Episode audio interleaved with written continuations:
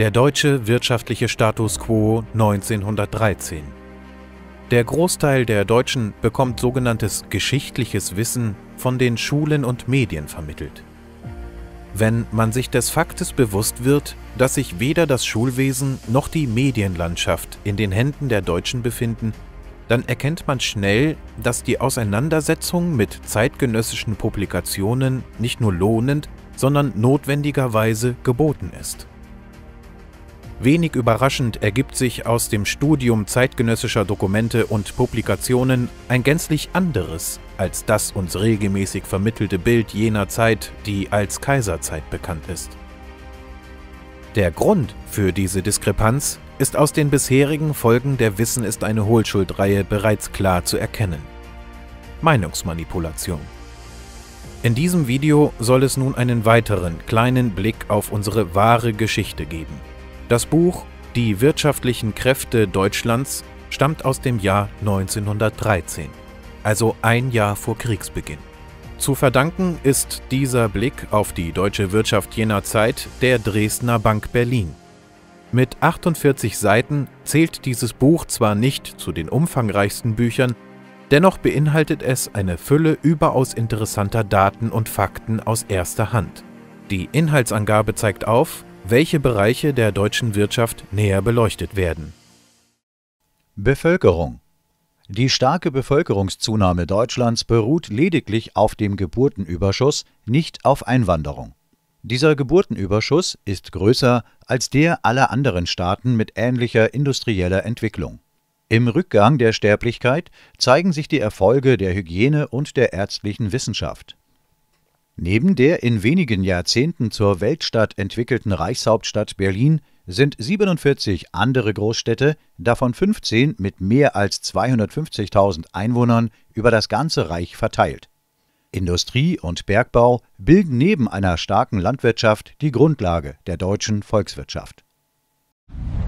Staatsfinanzen Die Staatswirtschaft hat sich in Deutschland größere Aufgaben gestellt als in anderen Ländern. Nicht nur Post, Telegraph und Telefon sind Reichs- bzw. Staatsmonopol, sondern vor allem sind rund 95 Prozent aller vollspurigen Eisenbahnen Staatsbesitz und in Staatsverwaltung. Ferner befinden sich namentlich große landwirtschaftliche Domänen, Forsten und Bergwerke im staatlichen Besitz und Betrieb. Andererseits erstrecken sich die Staatsausgaben nicht nur auf Landesverteidigung und Verwaltung, Unterricht und Gesundheitswesen usw., sondern auch auf Arbeiterversicherung, landwirtschaftliche Meliorationen und andere soziale und volkswirtschaftliche Zwecke.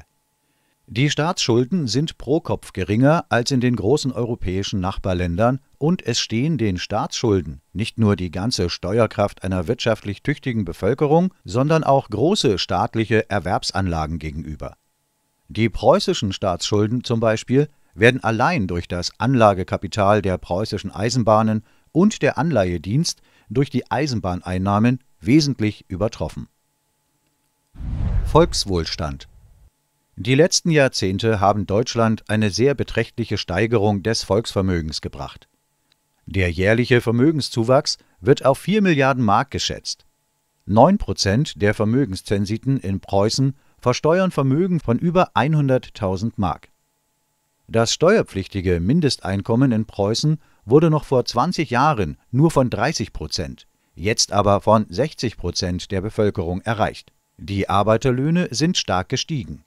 Die Sparkasseneinlagen haben sich in den letzten 35 Jahren verzehnfacht.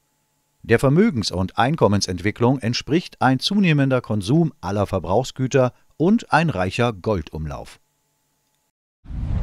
Landwirtschaft In landwirtschaftlicher Hinsicht ist Deutschland ein Bauernland. Fast vier Fünftel der Gesamtfläche sind bäuerliche Betriebe unter 100 Hektar. Die Vermehrung der bäuerlichen Betriebe durch Parzellierung größerer Güter schreitet fort. Charakteristisch für Deutschland ist die starke Waldwirtschaft, die namentlich in Berggegenden betrieben wird. Seit Jahrhunderten ist in Deutschland kein Waldgebiet vernichtet, dagegen ist manches Stück vorher unproduktives Land aufgeforstet worden. Rund 50 Prozent aller Waldungen sind in staatlichem oder kommunalem Besitz.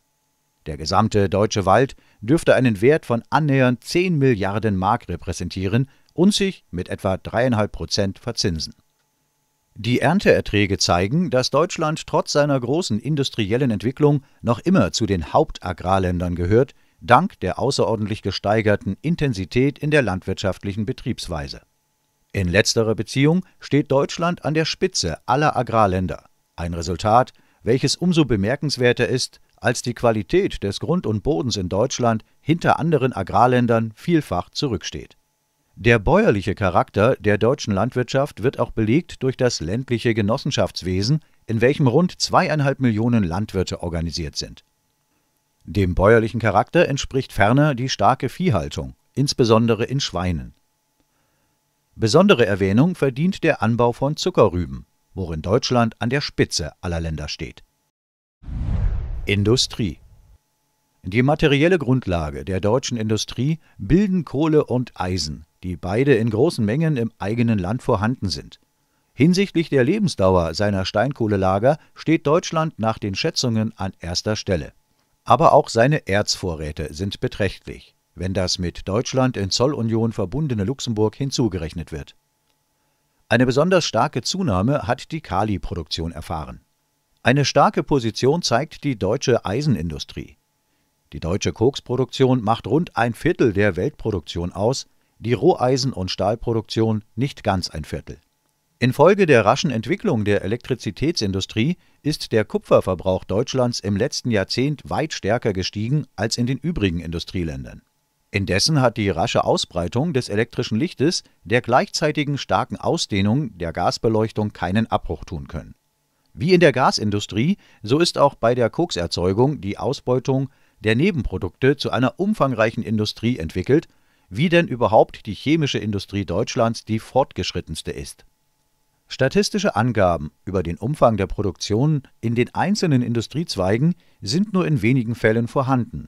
Doch gibt die Tabelle über die deutschen Aktiengesellschaften, deren Reserven 1911 23 Prozent des Aktienkapitals betrugen und die eine durchschnittliche Dividende von 8,1 Prozent verteilten, ein ungefähres Bild von der Fundierung und Rentabilität, deren sich die deutsche Industrie als Ganzes erfreut.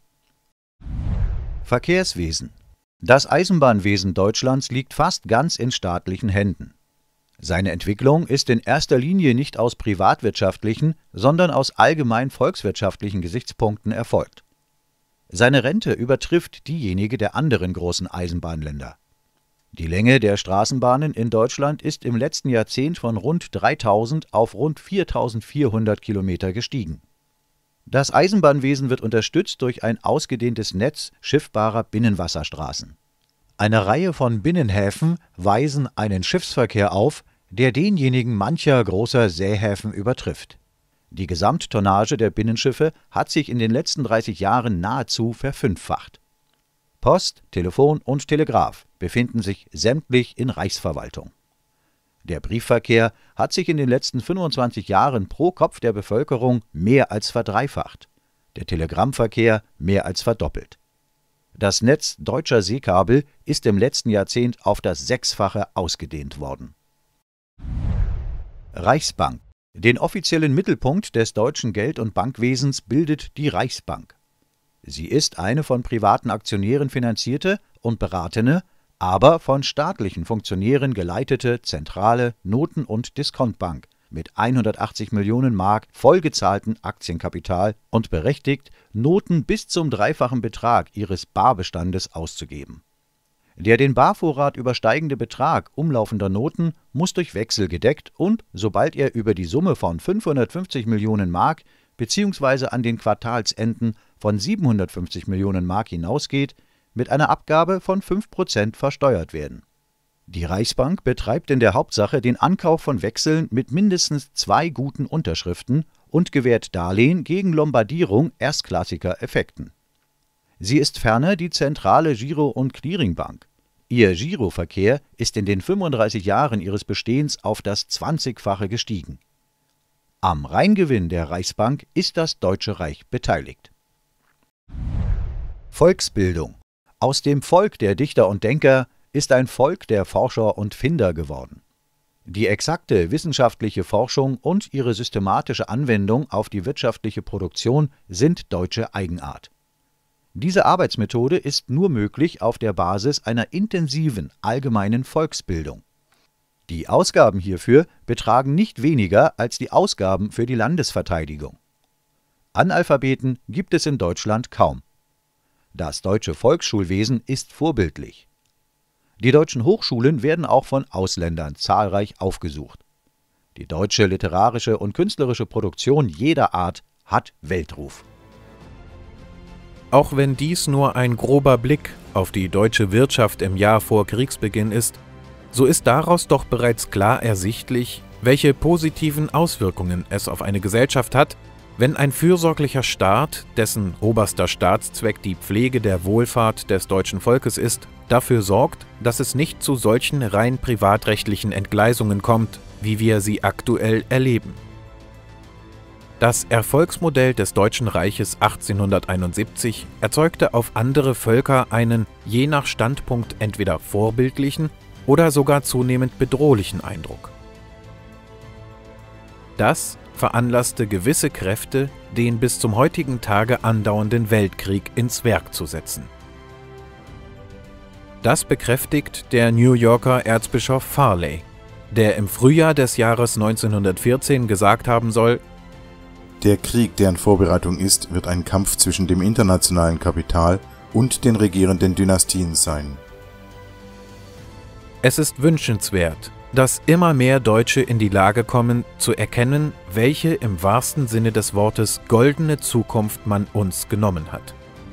Es liegt einzig und allein in unseren eigenen Händen, ob wir uns diese Zukunft zurückholen oder ob wir uns noch weitere hundert Jahre ohnmächtig von einer Fremdverwaltung ausbeuten lassen wollen. Unsere Entscheidung.